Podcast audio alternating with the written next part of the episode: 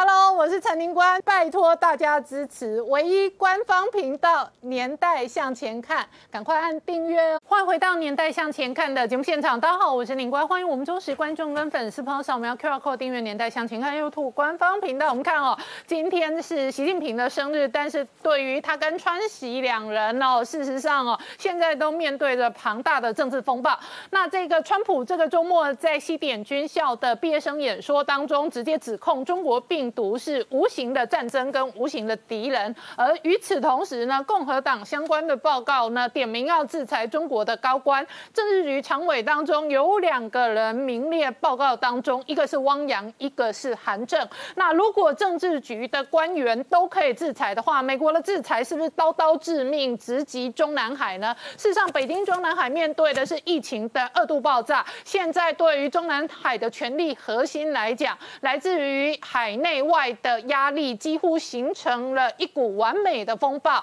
那于是乎呢，国际间都有声音点名提提出会不会更换习近平。事实上，北京的风暴呢也影响到了国际间的关系。不过，美国五个月之后，川普本人要面对的是选战的连任。但是，美国 CDC 直接指出哦，确实美国的疫情有二度爆炸，有二十三个州政府的这一个确诊人数哦再度增加。那与此同时呢？人类社会哦，追求最新的疫苗，有三个药厂哦提出了最新的进度。其中呢，英国的药厂跟牛津大学合作的案子，现在外电报道，号称九月份要问世。疫苗真的可以化解今年的疫情跟病毒的战争吗？我们待会要好好聊聊。好，今天现场有请到六位特别来宾，第一个好朋友汪浩大哥，大家好；再次产经新闻台北支局长石板明夫先生，大家好。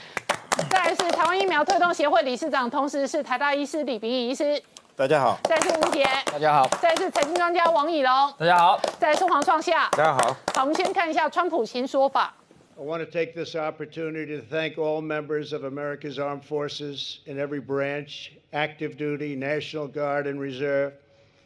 who stepped forward to help battle the invisible enemy, the new virus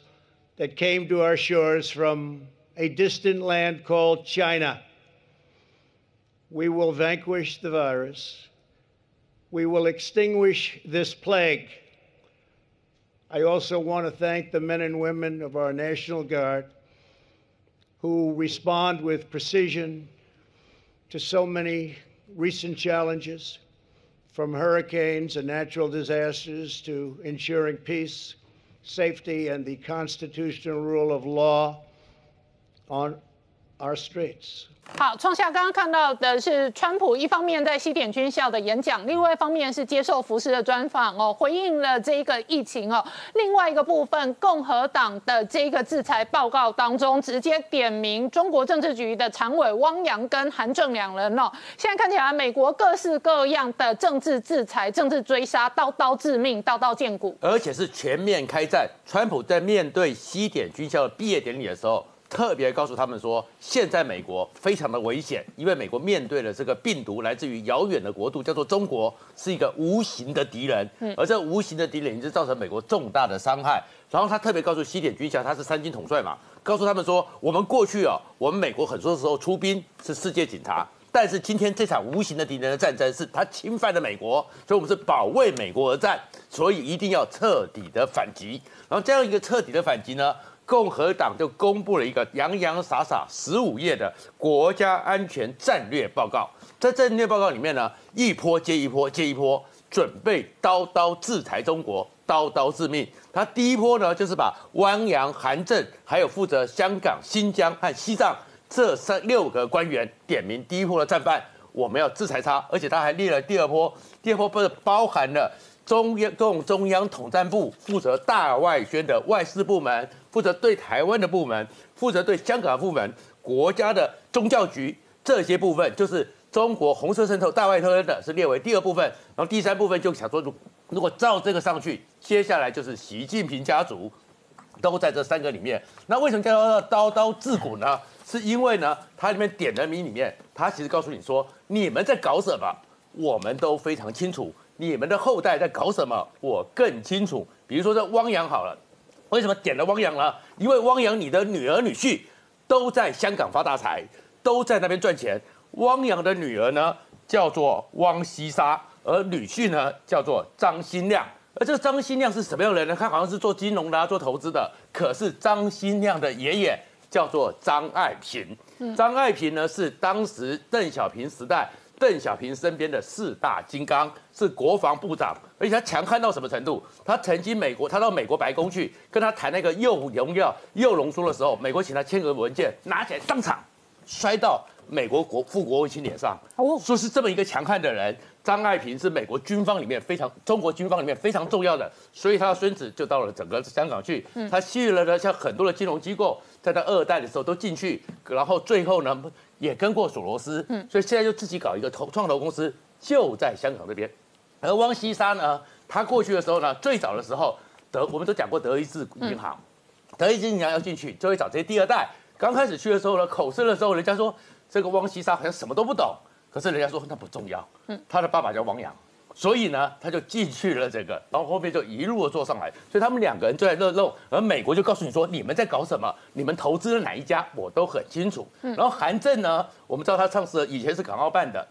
整个香港有关系，韩正他们就在澳洲那边搞得很清楚，说韩正在澳洲拥有大概三十一亿美元的资产，而他的太太万明呢，在整个中国里面呢。特别找官夫人俱乐部，他去统整了一个官夫人俱乐部，所以跟江西的、跟陈良宇这些官夫人的渊源都非常的清楚。然后在后面继续再点的话，再点到的是，比如说刘云山的媳妇呢，在香港有豪宅；栗战书的儿子女儿呢，有个地方有两亿港币，这样两百亿港币这样一个资产，他就告诉你说，其实我们都搞得清清楚楚，我们在整个香港的 FBI 不是没干事的。接下来，他们也曾经公布过，习近平家族就是刀刀自古一路制裁下去。好，那我请教一下汪浩大哥，这一次共和党的报告非常凶狠，直接点名了新疆的这个书记陈全国，然后点名到中国政治局常委两个名字，一个名字是汪洋，一个名字是韩正。汪洋的女儿跟女婿在这一个香港发大财，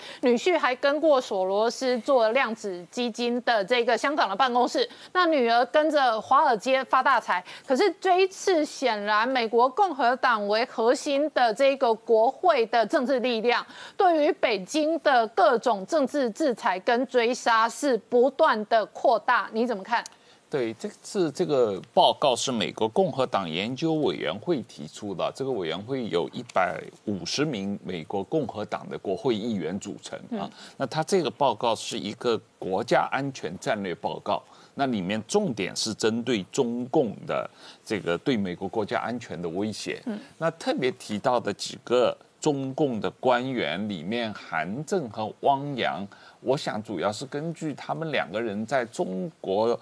共产党内部的呃领导小组的位置，因为韩正是港澳事务领导小组的组长啊，那汪洋是啊对台工作领导小组的副组长。啊，那习近平是组长，那这个呃，另外他们提的这四个人的名字，夏宝龙和呃骆惠宁，他们都是负责港澳事务的啊。那这个西藏党委书记吴英杰和新疆党委书记陈全国，那新疆党委书记实际上在另外那个美国对新疆的人权法案里面，实际上已经被点过名了啊。那呃，美国最近开始不断的要对这个中共的官员的个人追究责任啊，这个也是在呃，川普是呃两个星期以前对于香港问题的公开演讲里面专门提到的，美国会对啊，根据香港的港版国家安全法的这个进展。加以制裁的时候，会对中共的有关人员进行制裁啊，所以我觉得这个将呃呃，美国现在还在这个，刚才我们有谈到，有可能跟呃呃杨洁篪谈这个香港问题嘛，还在看中共在香港的这个港版国安法的这个进展的状况，因为川普只是公布了一个要对中共制裁的一个大的一个框架，然后他当时是。只是政府的有关部门去研究具体怎么执行这个制裁啊，这个制裁要制裁到什么程度，制裁到哪些人，嗯，这些人的本身的制裁的情况啊，我觉得他们也是随时会公布出来，但是呃，取决于我想肯定是取决于杨洁篪跟蓬佩奥在夏威夷的谈判的这个结果，也是我觉得会有影响的，因为这次可能主要谈的是香港问题。嗯，你的判断是在夏威夷，哦，蓬佩奥跟杨洁篪的谈判内容可能核心跟香港的细节相关。对，可是共和党的这一个相关的报报告跟法案，如果非常凶狠的在国会哦，这个琼州一底穷哦，那事实上美国国会现在这一个全面性的反中的氛围哦，几乎是在比赛开快车。这一次点名到韩正跟汪洋是中国政治局常委当中哦，七分之二，七个常委点了两个，那另外五个。当然哦，这个假设是政治的局势恶化，事实上也有可能被点名。对，这个呃，当然最大的责任是习近平了，对，嗯。但是这个问题是这样的，这个呃呃，杨洁篪去年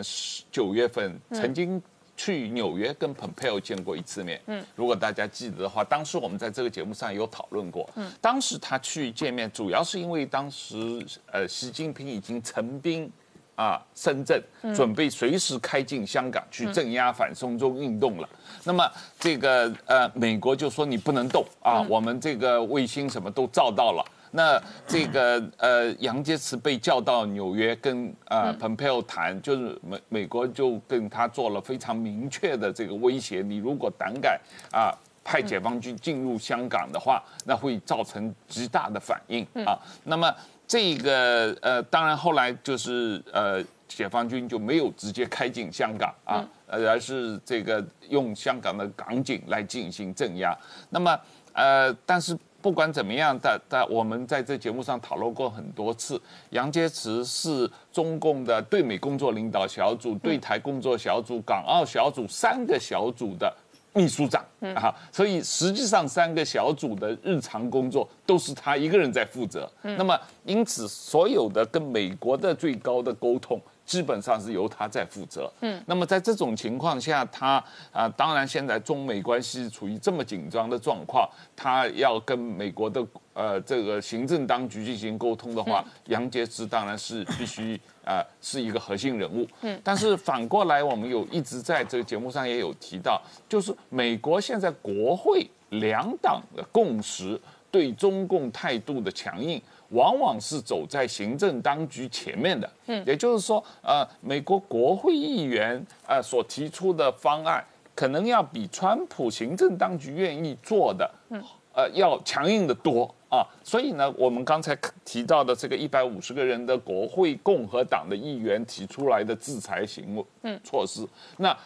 实际上，现在美国国会跟中国有关的议案有六十几个，嗯啊，最后能够有多少个能够真正成为法律，并且被川普签署和执行，还还是未知数。嗯，但不管怎么样，它形成一个巨大的舆论和这个法律上的压力，这个国会是在推着川普往前走，嗯，推着美国政府对于中国行。成巨大的这个制裁和这个压力的行为，那这一点，我觉得中共也慢慢体会到了。也就是说，即使川普啊没有再次当选，嗯，拜登上去，这个美国国会对中国的压力也不会松减，也不会就是就此消失。所以这个问题才让中共是比较着急的。好，我们稍后回来。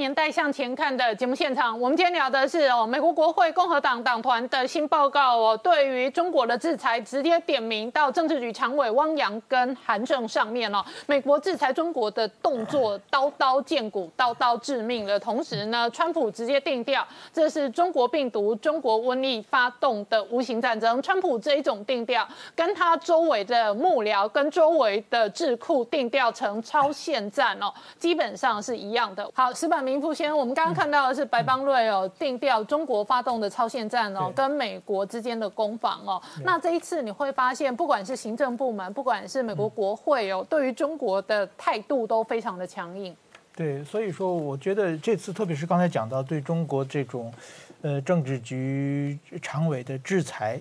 呃，我是我很感慨啊，因为我我刚记得是二零一三年的时候，我当时还在北京，那个时候中日关系非常不好，就是安倍刚上台，跟习近平就是完全处于因为钓鱼岛的国有化问题非常不好的时候，我在日本出了一本书，呃，书名翻译成中文叫《对和中国斗争不战而胜的方法》。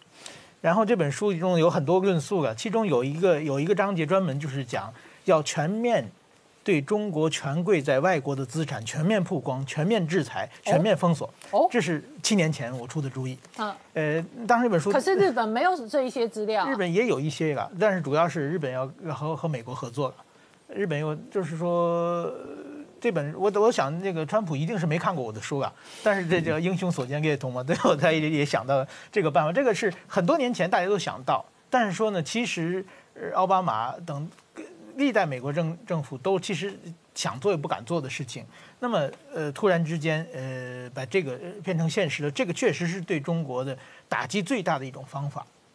但是我看这个名单的话呢，我发现这个名单呢，其实呢就是说呃。并不是很重要的人物被制裁了，就是说，在中国的真正的权贵，那也就是说，过去有八大家族，就是什么邓小平家啊、陈云家、王震家，这八大家族，后来又出现新八大家族，江泽民家、李鹏家、曾庆红家、习近平家，这种十六个家族，而且还有周边的加在一起呢，有据说有三百家族、五千人，这是真正中国的权贵，他们就是用合法的腐败，他们自己从立法专。方式就开始为自己有利，所以他们是不犯法的，但是他们垄断了很多很多的产业，赚了很多很多的钱，都放在海外。这次制裁的都是小喽啰，就是不管是汪洋还是韩正还是陈全国，都不是真正的权贵。所以说呢，这次美国只是对症下药，就是说感冒了，还是他杀鸡儆猴，两个双方都有。就是说，一个就是这些人其实只是现场负责的人，他们其实呢。真正的就是说，要给习近平杀鸡儆猴，就是说，您如果不听话的话，那那时候下午下一步就真正动你们八大家族和新八大家族，那样的话就是绝对在中国共产党内鸡飞狗跳，这个北戴河会议就一定会出现很大的问题。所以说呢，先是就是说，只是对症感冒，就是说咳嗽先压把咳嗽压下去，这这这种把。是负责香港的、负责新疆的这些官员弄出来，并不是真正的动手要制裁中国的权贵在国外的这种呃财产的问题。那么呃，在但是如果动到习近平。那基本上美国跟中国就是绝对翻脸了，就是觉得，但是所以就是就他杀鸡儆猴，他七个常委先动比较不重要那两个，对对。可是他真正动到董事长的话，那就是要翻脸啊。对对，所以所以说，我觉得这次呢，美国其实呢，它是还有策略性的，就是说，其实另外你在派系的光谱发现啊，没有动一个西派的。对，这就是说，真正如果动香港，这次闹得最大的是人大，那么人大委员长的栗战书。他应该首先上制上制裁名单啊，一战书就没有。嗯，那么那那么首先呢，比如汪洋，很明显的是团派嘛。嗯嗯。呃，那么陈全国是李克强的小弟，跟着李克强一直走上来的嘛。赵克志也是李元朝提拔上来的人。那韩正很明显江泽民的人，上海的，根本没有习派的人马，人马完全没有动。这也是呢，其实我觉得呢，一个呢就是说，这些人负责事嘛，习派的人都比较草包，所以说重要的事情做不了。所以说，这种脏活累活都是让别的派系在做，这是一个原因。另外一个呢，可能就是说有分段的，呃，这个让共产党内部制造矛盾的想法了。就是这些人，我没没拿到这半 点好处，坏的事情全轮到我们，那么下次我就不给你卖命了嘛。就是说，这有有这么，就是说明明最坏的是习近平、栗战书，他们这些人对美最强硬，香港最强硬，新疆都是他们在主主导的。但是说实际上。做事的这些人被制裁，这这就他们内部就有矛盾就会出现嘛。所以说，我觉得这是一个形象。还有一个呢，就是说这次动汪洋，汪洋呢其实是在动统战部。那么统战部呢，其实并不并不仅仅是汪洋这，而这最近四五年，美国的媒体、美国的政府一直在攻击统统战部。统战部是中国的没有硝烟的战场上，就是现和平时代是发展对呃最敌后工作的。呃，负责最大责任的，而且有最大功劳的一个一个部门。那么美国现在为什么对统战部这么能对症下药，下的这么狠呢？是因为有一个令计划，他是统战部长，然后他被抓的时候，他弟弟令完成过新华社的，拿着很多很多的内部资料跑到美国去了。其中大部分都是统战部的，所以美国看的都很清楚。嗯，就是说啊，统战部原来是这么做的，所以现在美美国对症下药，动统战部。所以说这一次呢，从汪洋到下面游权，基本上可能全中国的全世对全世界统战工作，呃，要和美国的会的和美国的全面的扫荡。还有一个呢，就是说这种这次中国的呃美国的对对中国的呃人事发表的话，还有一个很重要的原因就是。直接干涉到了二十大的中国共产党的人事布局。为什么？因为一旦制裁，比如说陈全国，呃，这些人他们是可能下任的二十回会升上升到中央的。陈全国是要当政法委书记的，据说。那如果说美国制裁你，你说不能出访嘛？美国去不了，美国的所有的邦盟国可能都去不了，那你就没办法提到中央去嘛。所以说呢，一旦被美国制裁的话，自己在国内的官运也没有了。嗯。所以说，其实这美国这招是其实是蛮蛮恶毒的，这这招对习近平打击很大，而且就是说，如果说你不听话的，下一步我就动你们的十六大家族，嗯，我看你怎么办。好，那这个习近平以外的红二代或者政治家族也会感受到另外一个压力。现在这一刀杀到韩正家族，那这一刀杀到汪洋家族。那其他的家族会想说，下一个会不会是我？那一定会啊。那其他的家族他会觉得，我在中国内部，我遭受到的是一个集权的压力。那中国以外的部分是美国的追杀。那我到底如何在两边的追杀当中求生存？那所以说呢，就是说这些家族他们下一步动作什么呢？在八月份的北戴河会议，张老就说了，不要跟美国吵啊。因为他们自己也不财，如果美国一旦把他们财产动了以后，他们就全面抗争，要追回财产嘛。现在还留着，就说赶紧赶紧，我们打住，再再吵就燃到自己了。所以说这方面在党中共党内也形成了对习近平的重大压力。对，就是说这个部分造成了其他人哦，这个杀鸡儆猴的这个警惕效应，然后这个压力也会转到习近平身上。就是说你今天所做的对外跟对美的战略，造成了我们一生或者红二代、红三代追求的财富，通通都被制裁，都被追杀。对，那不是这个辛辛苦苦一觉回到解放前或者革命前吗？对，好，我们稍后回来。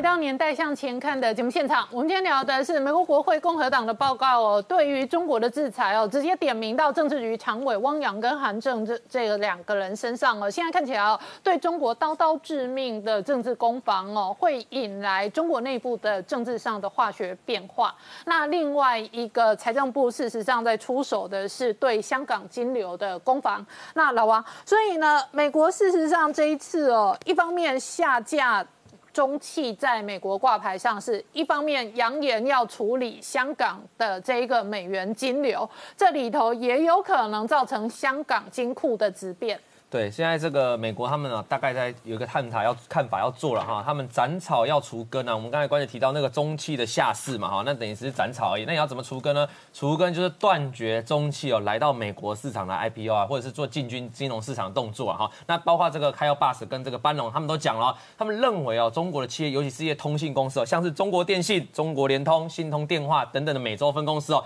都拿都在美国市场哦筹资，然后来进行这些。不当的工作了哈，所以他们认为这个美国政府有必要杜绝这些电信公司，因为你知道电信公司在收集资料的能力其实是非常好的哈，监控能力非常好，所以他们认为啊这方面也要阻止啊，还有金融市场，所以等于我们看到现在美国的气氛是全面封杀，因为像美国的参议院他就提案哦，提案什么？他说川普啊，你要有系统性的怎样惩罚那些中期哦，拿了我们智慧财产权呢去做研发的、去做开发的哈，你要特别有系统性，而且你必须要每个月哦，甚至是每个礼拜去聆听这些报告啦。所以简单来讲，他们。认为哦，很多中企可能已经拿了他们的这个技术啊，拿了技术之后，然后回去发展自己的国防科技哦，这也会对这个整个美国造成冲击啦。所以刚才讲了，斩草跟除根哦，现在是跟现在是美国政府一直在做的事情哦。那为什么这个美国川，我们之前有听到这个川川普要制裁那个中国的留学生嘛，不可以到美国去嘛哈，还有很多这种为什么要制制裁这些中企？因为哦，其实我们可以往前更推哦，这是我在中国的官网里面找到二零一六年的文件哦，它上面就写哦，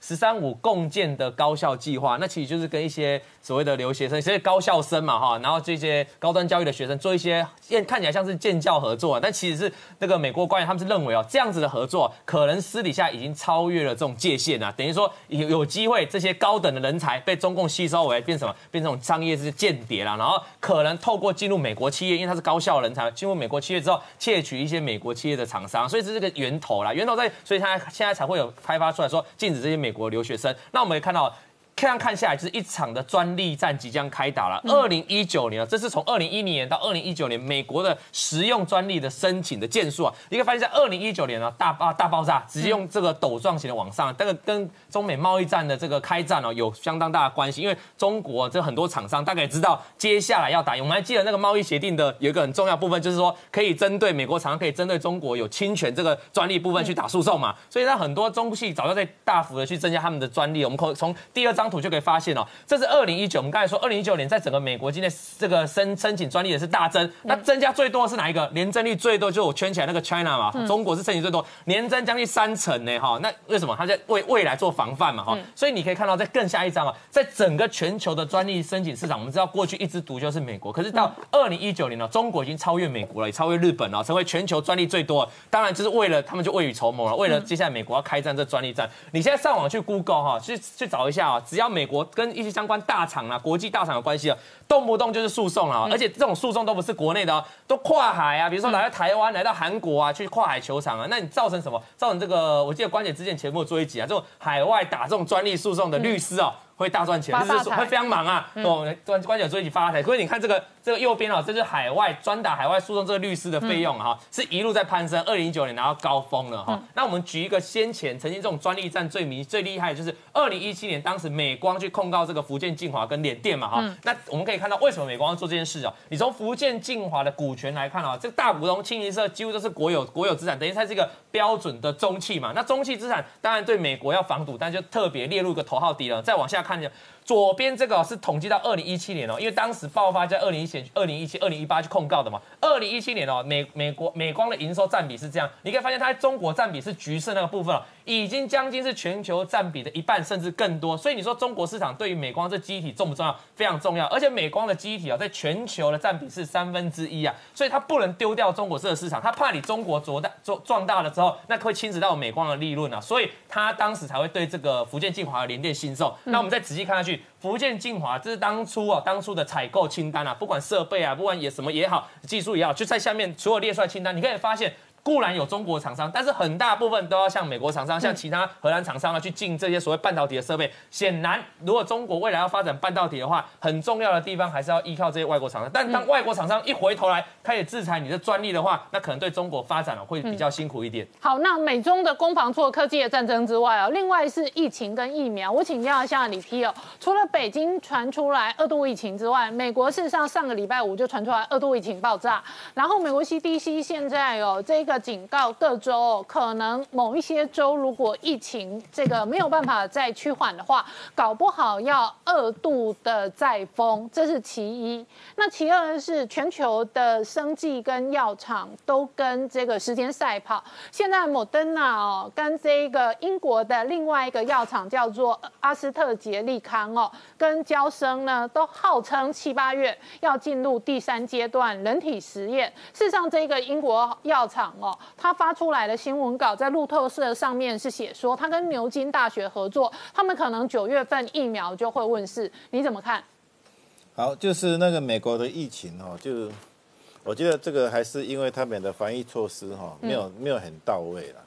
一个就一个大家知道的事情就是，美国传统的观念就认为说口罩是没有办法预防疾病的，健康人不需要戴口罩，一直到这一次的疫情的时候。才开始有一些反证出现，而且明显明显的是，美国自己的研究就已经发现说，根据一些综合的分析，发现说固然社交距离对于预防传染有帮助，但是戴口罩，健康人戴口罩可以下降得到新冠病毒的风险百分之八十几。哦，好、非常大的一个保护效应啊。他们自己的那个 paper 就是这个样子。那啊，所以美国 CDC 在在前一阵子就已经鼓励大家戴口罩，可是美国人还是很多不戴。我觉得川普我不戴口罩是带了一个不好的示范。嗯，好，反正很多人就觉得说他传统观念就是这样这样讲的，所以他们很不很难去改变他们的习惯。再加上他们因为经济的因素逐渐复工，逐渐复工的话，当然就是会开始增加这个病毒传染的机会。嗯，再加上他们最近很激烈的抗议，嗯，抗议的话都是群群聚，而且戴口罩的人可能更少，所以这几个基这个这几个因素加起来，就会使得它的疫情好像又开始上扬的现象。哦这个东西是美国的一个很大的一个忧忧虑。虽然说最近有一些报道，他说。美国的病毒好像有些病毒，新冠病毒变得变异的比较强，好像感染的什么传染力增加十倍。哎，这个东西我都觉得不太重要，因为哈、新冠病毒本来就是一种会一直突变的病毒。然后你即使哈、你在一个人的身上哈、你去做十个检体，那十个十个十个病毒可能都长不一样，它在一个个体里面都会长不一样。啊，啊，有的有的是感染力是一倍，有的人感有的病毒是感染力五倍，因为它病的病毒变得太快了。那像这样的情形之下呢，哎、它对临床的那个病程其实可能没有很大的影响，对传染力也没有很大的影响。那我们还是一样的，就是你已经有保护力的话，你还是可以预防感染啊。所以我觉得用病毒的变异来解释美国疫情复燃，这个是说不过去的。我觉得这个可能性很小。那好，那我们就是病毒，呃，再怎么变异，我们只要有免疫力就可以保护它。那疫苗怎么样呢？大家都期待疫苗，嗯，但是世界卫生组织曾经讲过一句话：我们新冠疫苗不一定做得出来。嗯，好、他为什么讲这句话？就是这个新冠病毒有一个很麻很麻烦的地方，疫苗当然越快出来越好嘛，哈、那可是我们以前对于这个二零零三年的那个 SARS 病毒做过疫苗，有人那个时候有人做过疫苗，嗯，那发现有一些不太好的现象哈，就是有一些病毒它本身会引起所谓的免疫刺促进作用，嗯，就你打了那个疫苗以后，有了免疫反应，有了抗体以后，你再接触到这个病毒的时候，反而你的你的身体受伤会更重。啊，哦，这个叫做免疫促进作用。这个免疫促进作用最有名的是登革热嘛？我们知道说登革热有四型，你你感染了其中一型以后，通常很少重症，但是你如果第二个再感染进进来以后，哦，就第一次感染一型，第二次感染二型，第二第二型的时候，它重症比例会增加，比较容易出现登革出血热、休克症候群，它比较重。为什么呢？因为我们的学理是说，第一次感染那个病毒，登革热病毒引起来的免疫反应，尤其是抗体，它可能会增强第二次病毒的一个呃感染力。啊，啊，就是这样子。第一次的抗体增强了第二次的感染力，耶，对，这个很很那个并不是第一次抗体反而抵抗掉，哎，对。啊，这个登革热会这样子，所以我们常常说重复感染登革热，因为四种登革热病毒是有点像，有有点不像，他们嗯。是像兄弟一样。那你第一次感染了以后，你那个病毒可以吸附第二次的病毒，啊，它叫做交叉反应嘛，哈。吸附了以后呢，它不能够，因为它的那个吸附能力不太强，它不能够好好的去把你杀掉，反而是它把它就把那病毒带到我们的细胞上面，包括我们的免疫细胞上面，啊，让那个病毒反而可以侵入你的细胞。啊，免疫增强反应其实它蛮复杂，其中一个比较常见的讲法是这个样子，哈、那就是说抗体虽然是我们的一一把刀，但是有的时候它会伤害到自己。啊，啊，SARS 的疫苗在动物实验的时候看到这样子的现象，然后这一次的病毒也有这种现象的可能，有可能，所以很多人在对于这个病毒的研发，就是一直在讲说要注意这个疫苗会不会引起免疫增强现象。好，万一会引起来的话，就是说打了疫苗，虽然它可能可以发挥保护效果，但是呃，有一些病人会产生更严重的疾病的时候，这疫苗安全性就不好了。登革热疫苗就是这个样子。所以我们事实上并没有一个登革热疫苗，登革疫苗有一个已经上市了哦，有有上市了。真的哦、啊，它上市以后呢，就发现在在菲律宾，他就大规模打打了以后，他发现说有某一个族群，有一个年年某一个年龄的族群，那以前如果没有得过登革热，在打这疫苗的以后，他以后再得到登革热病毒的时候，他会引起这种免疫促进效果。所以他现在就是虽然他已经获准上市，但是某个年龄层他是没有办法使用的。好，就是登革热疫苗是一个例子，它没有办法成功的对所有的族群提供一个很好的保护，而且有很好的安全效果。新冠病毒有这种安全上的顾虑，所以是不是可以很很好的就很顺利的在及时研究出疫苗？我觉得这个要等待一一段时间的观察。所以意思就是说，你刚刚讲的这一个顾虑是有可能的新冠病毒的病毒特性。然后现在有几个国际级的药厂号称七月份，以莫登纳来讲，他说他七月份就是下个月，他就要做第三阶段人体实验了。他确实是本来这一个六月份他就做第二阶段人体实验。然后英国这一个药厂，它是跟牛津合作的，他事实上更敢讲，他在路透社的外电新闻稿，他直接讲他九月份疫苗就要问世。然后交生跟辉瑞事实上也是可能是七月份进入第三阶段，所以感觉。觉上是有蛮多组有机会的候选人，可是你刚刚的意思是说，这个疫苗未必那么能够可以广泛的、安全的、稳定的、乐观的期待。对，就是这样子。我们现在应该至少有十几种疫苗已经进入人体试验了，哈，很快。那所以那个以后它是会不会会不会产生我们理论上的顾虑，没有人知道了。不过这个是我们在做疫苗的一个研发工作上面，我们在看疫苗研究结果上面，大家都会去看的一件事情。嗯，我们会不会发生免疫增强反反应？嗯，这些疫苗的设计，它有没有特意去避开免疫增强反应？是有人提到，你如果避开某些蛋白，哈，这个病毒 S 蛋白里面的某些某些氨基酸序列的话，或许你就不会有免疫增强反应，或者是说你的疫苗弄个非常强的一个免疫刺激作用。当你的抗体很高，你的吸附能力很高的时候，就不会有免疫增强作用。嗯，哦，这个还是要一一段时间的观察。好，我们稍后再回来。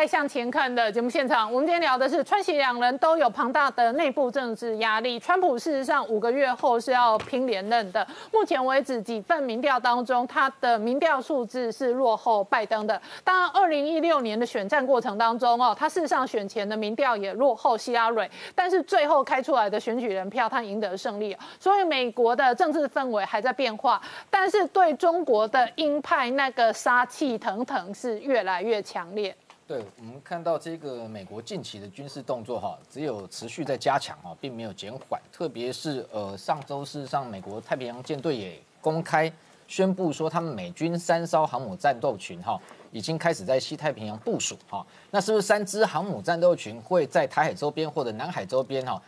整个汇集在一起？目前当然还没有看到，但是我想在月底以前哈，即将哈，应该有可能汇整在一起哈。那这个美军的这个印太司令的作中间的这个印太司令部的作战司令哈，有一个叫 Coller Coller 哈，他是直接就摆明的讲，他说这个对抗中国哈最有效的方式哈，就是展现美国强大的力量，而美军的这一个航母哈，就是美国海军哈最重要强大力量的一个重要象征啊，所以汇集这样的一个三支航母打击群也好，战斗群也好，这样的一个动作的确在过去来讲是相对比较少见哈，因为我们看到。一九九六年，就算即便台海危机的时候，那时候美军也不过出动两支航母打击群。那这次汇集了三支，那当然背后有重要的一个威慑中国的一个重要意涵哈。那特别是我们看到，就这三支航母打击群来说，呃，美军最近公布的照片看起来都是有备而来哈。第一个，嗯，仔细去看这三支航母打击群，包含这个雷根号、罗斯福号、尼米兹号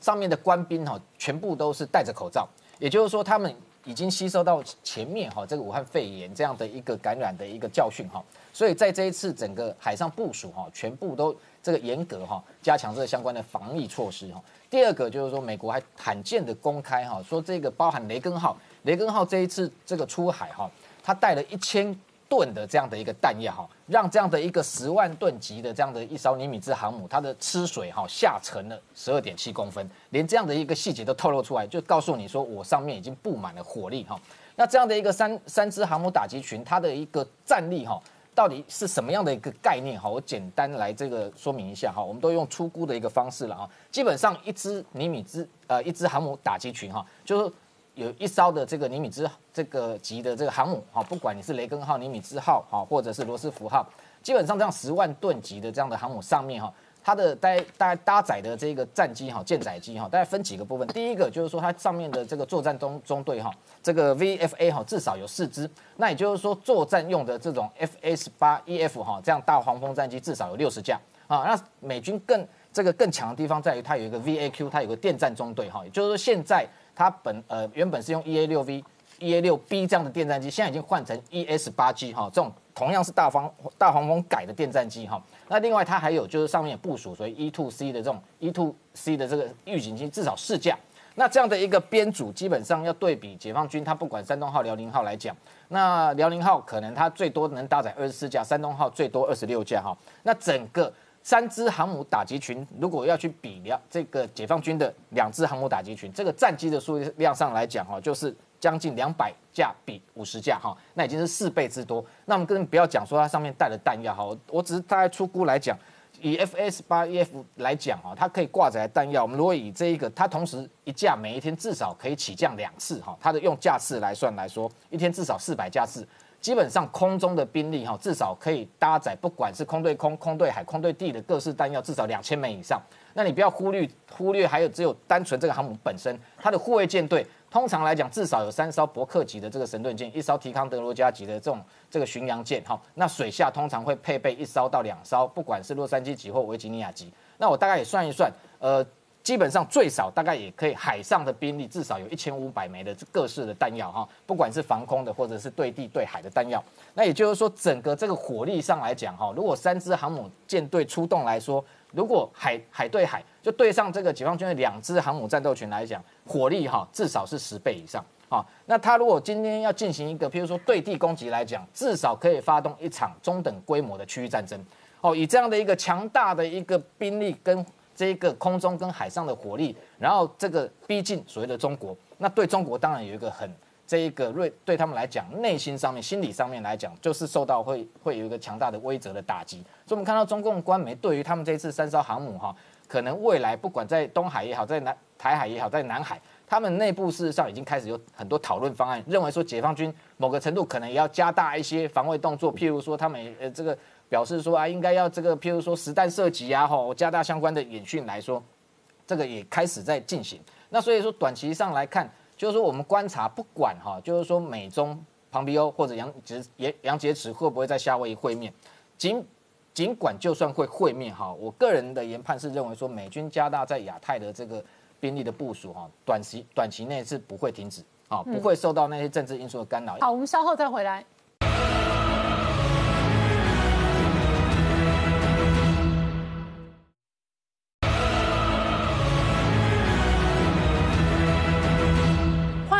年代向前看的节目现场，我们今天聊的是美国制裁中国的手段刀刀见骨，刀刀致命。然而与此同时呢，中国内部哦确实也有一种声音更换习近平，包含了日本知名的这一个专家哦，那特别是对于两岸关系跟国际关系哦，跟亚太关系非常熟悉的松田康博接受国际媒体专访的时候，他讲到，事实上在北京可能更换习近平是其中一个选项。习近平现在压力是那个川普呢会。用那个三艘航空母舰泰山压顶的压过来，而它内部呢，背后有很多人开始想说，哎，诸事不顺，换风水也没用，怎么办？换投资好了，换掉领导人，因为这个时候有很多时候你这么多的事情都搞不定，那造成这么多麻烦，所以松田康博特别写了专栏说，北京内部已经有很多人响应当时的蔡霞讲的，是不是换掉领导人才能够解决办法？而本来呢，习近平任满了，但是任满之后他是废除了可以。就是不见得一定不能续任，但是没有说你一定就是你连任。所以他们就很多人开始讲说，只剩两年了，是不是换掉习近平，这样子能够让中国呢改风改水，不会有这么多的麻烦。尤其是现在这状况里面呢，马上的八月就是北戴河，十月、十一月就是五中，然后明年二十两会的时候就是一百年。大家越来越觉得怎么跟老祖宗交代？嗯，要换掉习近平，而且他最大麻烦是什么？失业问题，嗯，就业问题。李克强不断在开枪。李克强上次讲说六亿人每个月只有一千块，嗯，就他最近呢就在国务院的常务会里面又特别点了一件事情，还有两亿人，嗯，他们也活不下去，因为那是吃外商的。哦，吃外商的，如果没有美国订单怎么办？对，你都要搞成这个样子，他们吃外商的，还有两亿人，这两亿人就已经不是那种一千一天一千块人民币的，是一年平均三万块的那些人。那这样子八亿人下来，如果不换掉习近平。那中国怎么撑下去呢？好，今天谢谢大家收看《年代向前看》，也提醒我们忠实观众跟粉丝朋友扫描 QR Code 订阅《年代向前看》YouTube 官方频道。我们同时在 IG、脸书、Twitter 还有 Telegram 上面都有官方的账号。我们 YouTube 不定期也会推出特别的这个专题的网络独播版，欢迎我们的忠实观众跟粉丝朋友订阅 YouTube 频道，那锁定追踪并且分享收看。谢谢大家收看，谢谢，拜拜。